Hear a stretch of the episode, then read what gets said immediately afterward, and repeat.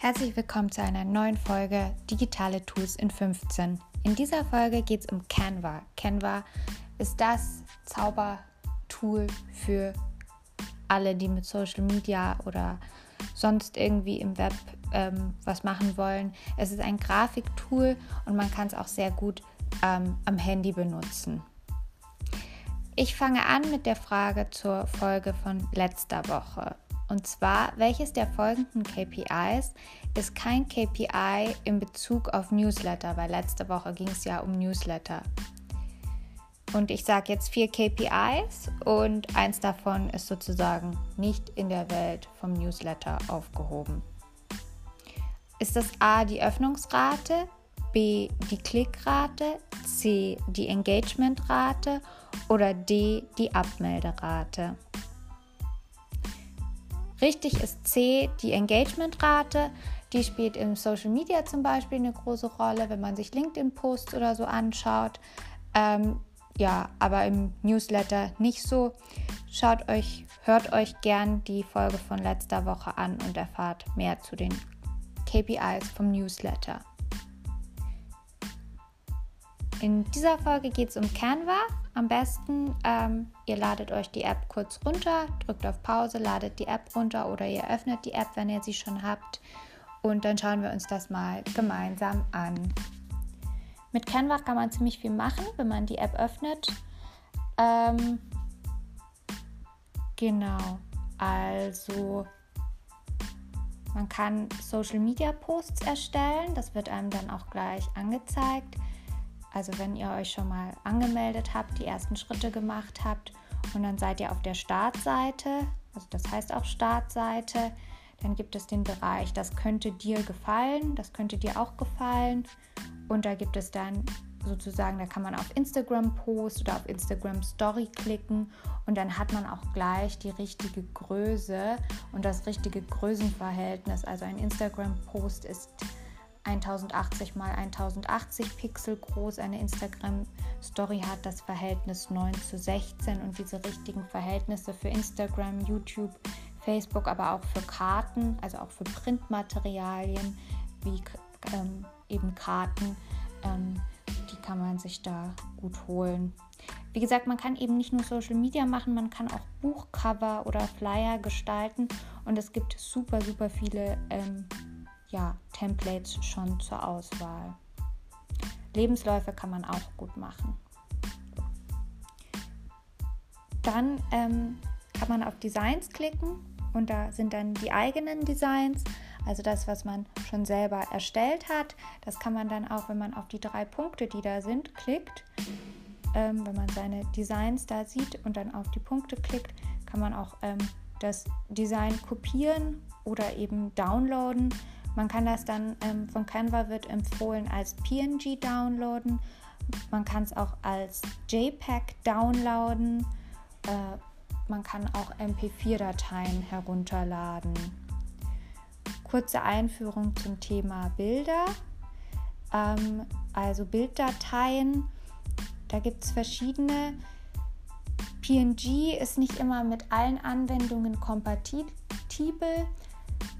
Also bei bestimmten Redaktionssystemen empfiehlt es sich dann eher JPEG zu benutzen.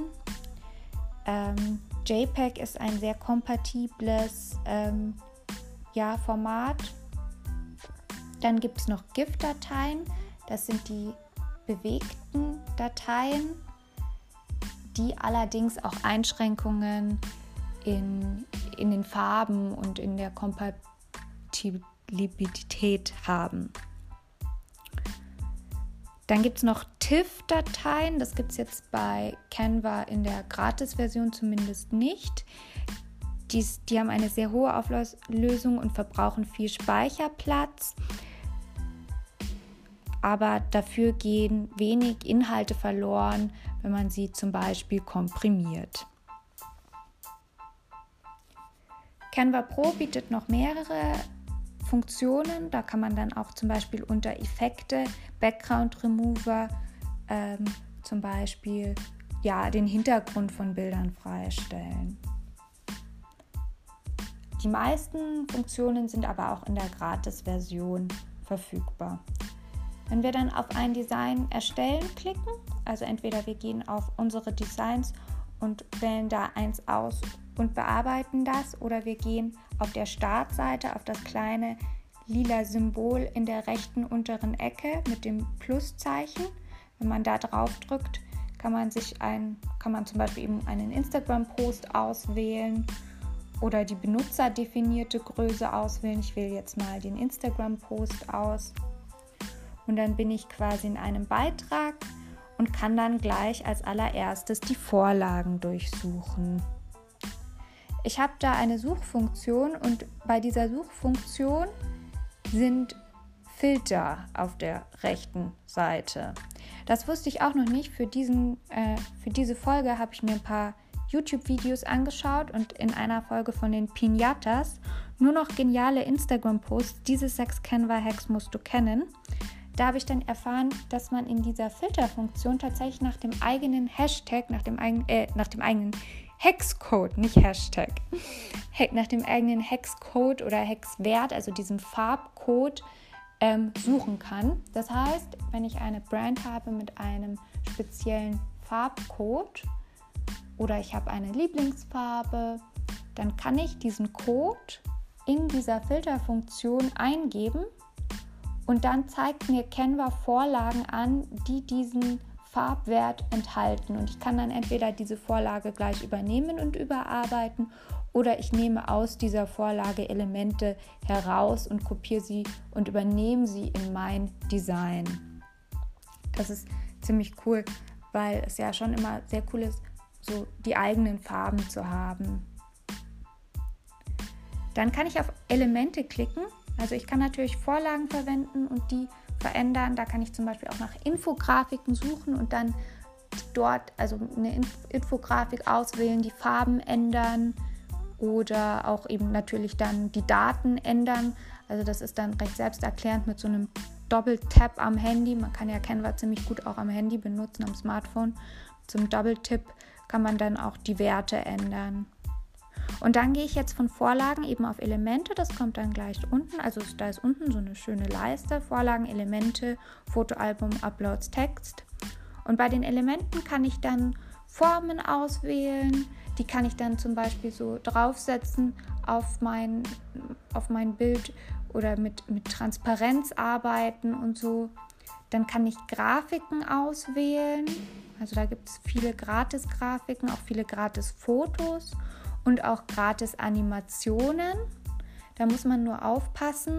Also zum Beispiel hier habe ich eine ähm, tanzende, also so eine Gitarre, die sich so bewegt. Ähm, wo ich die dann poste, das muss das auch unterstützen, dieses Bewegtbildformat. Ich habe das mal bei einem Instagram-Post gemacht, dass ich so eine GIF-Animation, also diese tanzende Gitarre benutzt habe. Die hat dann aber im Instagram-Post nicht getanzt, weil das der Beitrag das nicht unterstützt hat. Also die Beiträge in Instagram unterstützen diese Bewegtbildanimation nicht. Dann kann ich bei Uploads meine eigenen Bilder, Logos und sowas hochladen. Auch Videos und Audios, aber ich bin eher so ein bisschen, ähm, Canva benutze ich eher für Bilder. Dann kann man bei Text ähm, die Schrift also Schrift hinzufügen. Da bietet Canva dann gleich die Überschrift hinzufügen, die Zwischenüberschrift hinzufügen und ein bisschen Text hinzufügen. Bietet Canva da an. Da habe ich auch ähm, einen interessanten YouTube-Beitrag gesehen von Madeline Blogs, 10 Best Canva Font Pairings. Da geht es darum, wie man sozusagen in einem Bild, wenn man dann zwei Überschriften hat, die Hauptüberschrift, also das wäre dann Überschrift hinzufügen bei Canva und die Zwischenüberschrift hinzufügen, das wäre dann die Unterüberschrift und welche Schriftarten sich da ganz gut ergänzen. Ähm, und die Bloggerin beschreibt das eben auch anhand von Canva. Man kann das Ganze aber natürlich auch in anderen für andere Grafikanwendungen im Kopf behalten. Und einer ihrer Tipps ist, dass man bei der Hauptüberschrift Open Sans Extra Bold, also eine ziemlich dicke Schrift, aber auch eine klare Schrift nimmt und dann bei der Unterüberschrift Open Sans Simple. Das ist dann quasi die gleiche Schrift, nur dünner. Und ein anderer Tipp von ihr, also sie ähm, erwähnt mehrere so Beispiele, wie das gut zusammenpassen könnte, könnt ihr euch ja gern mal anschauen. Ein anderes Beispiel wäre dann für die Hauptüberschrift Robotobolt und darunter eine handgeschriebene Schrift. Also Robotobolt ist eher sozusagen ähm, ziemlich eben klar und stark und ausdrucksvoll. Und dann kommt drunter eine Hand, also eine, die so handgeschrieben wirkt. Da hat sie jetzt Brittany empfohlen. Ähm, also so eine verschnörkelte drunter, diese Kombination. Genau. Aber da kann man ja rum experimentieren. Dann geht es weiter bei mehr. Das wusste ich auch noch nicht. Das habe ich von in einem YouTube-Video von Daniel Leismann, Canva, fünf Tipps und Tricks, die du noch nicht kanntest, gesehen. Da kann man ähm, einen QR-Code dann noch hinzufügen. Man kann Google Maps hinzufügen. Man kann bestimmte Programme wie Google Drive und Dropbox integrieren. Und man kann zum Beispiel auch Bitmoji integrieren. Bitmoji ist ja so eine App, wo man seinen eigenen Avatar gestalten kann. Also kann man viele andere Apps noch sozusagen integrieren. Giphy zum Beispiel auch. Giphy habe ich ja schon erwähnt, das sind diese Bewegtbilder ohne Ton, wie so kleine Videos, nur eben ohne Ton und kürzer. Und Giphy ist so ein Portal, da kann man eigene Gifys erstellen und auch teilen oder suchen. Kann man sich auch mal anschauen. Genau. So viel erstmal zur App. Also man kann da viel machen für Social Media, Designen, aber auch wenn man zum Beispiel einen kleinen, eine kleine Gäste einlädt, eine kleine Weihnachtsfeier jetzt macht oder so eine kleine Einladung da gestalten. Es gibt viel for free. Ähm, genau.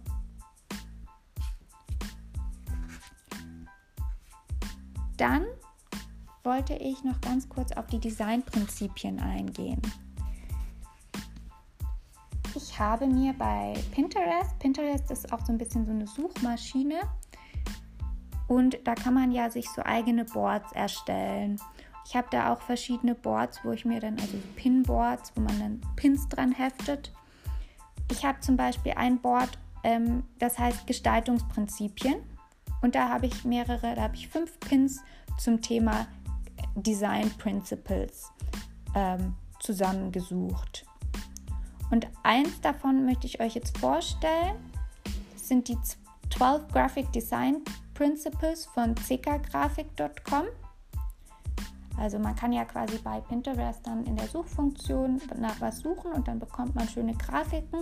Und wenn die einem gefallen, kann man sich die Grafik anschauen und dann kann man von dieser Grafik auf die Seite springen. Das zeigt nochmal mehr, wie wichtig Grafiken sind, weil sie einen dann zum Content bringen. Genau. Und diese Grafik ähm, verlinke ich euch auch. Also diese Grafiken zum Thema 12 Gra Graphic Design Principles. Und ich stelle die euch jetzt auch mal noch ganz kurz vor.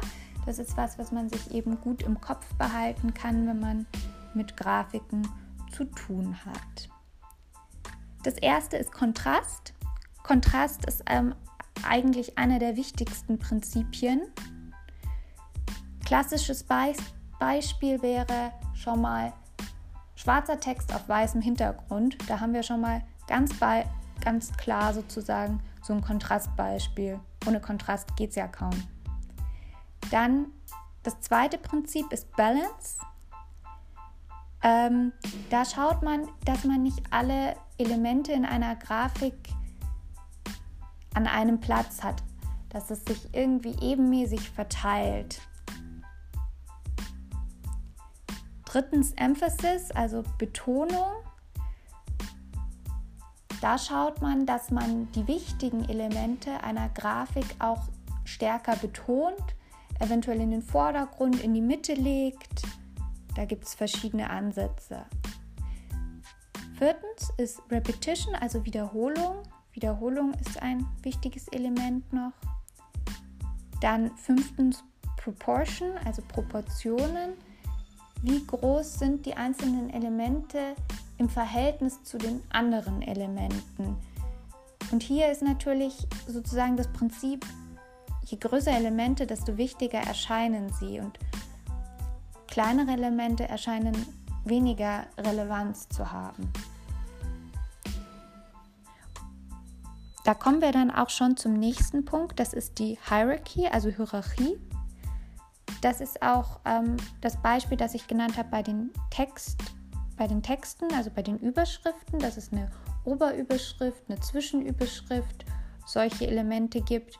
Das ist ein klassisch, klassisches Beispiel für die Hierarchie als Designelement. Dann gibt es noch den Rhythmus, das ist der siebte Punkt. Der kann entweder zufällig, regulär, abwechselnd, fließend oder sich weiterentwickelnd sein. Also random, regular, alternating, flowing and progressive. Im visuellen kann das sein.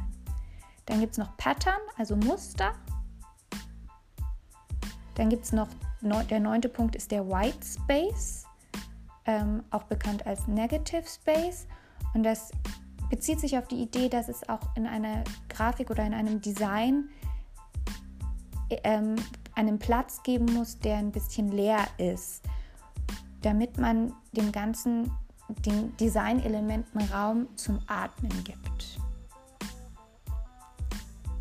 Das zehnte ist die Bewegung, das zehnte Element, also Movement. Das ist auch sozusagen, wo gucke ich als erstes hin in der Grafik und wo werde ich von der Grafik denn hingeleitet zu gucken. Elftens ist die Variety, also die Abwechslung. Da muss man dann vorsichtig sein, dass man nicht zu viel Chaos kreiert, wenn man zu viel von dieser Abwechslung reinbringt. Und dann haben wir eben noch die Unity, also Konformität, Einigkeit. Ähm, ja, wie arbeiten die einzelnen Elemente in meiner Grafik zusammen? Schaut es euch mal an, wenn ihr da mehr erfahren wollt. Das ist cegagraphic.com. Und ich empfehle da auch im Pinterest ähm, eben mal die Pins durchsuchen. Da findet man schöne Sachen zum Thema. Genau, das war's zu Canva. Kann ich ruhig empfehlen. Eigentlich nicht nur für Leute, die Social Media nutzen, sondern auch so kann man da schöne Sachen machen. Und damit sage ich Tschüss.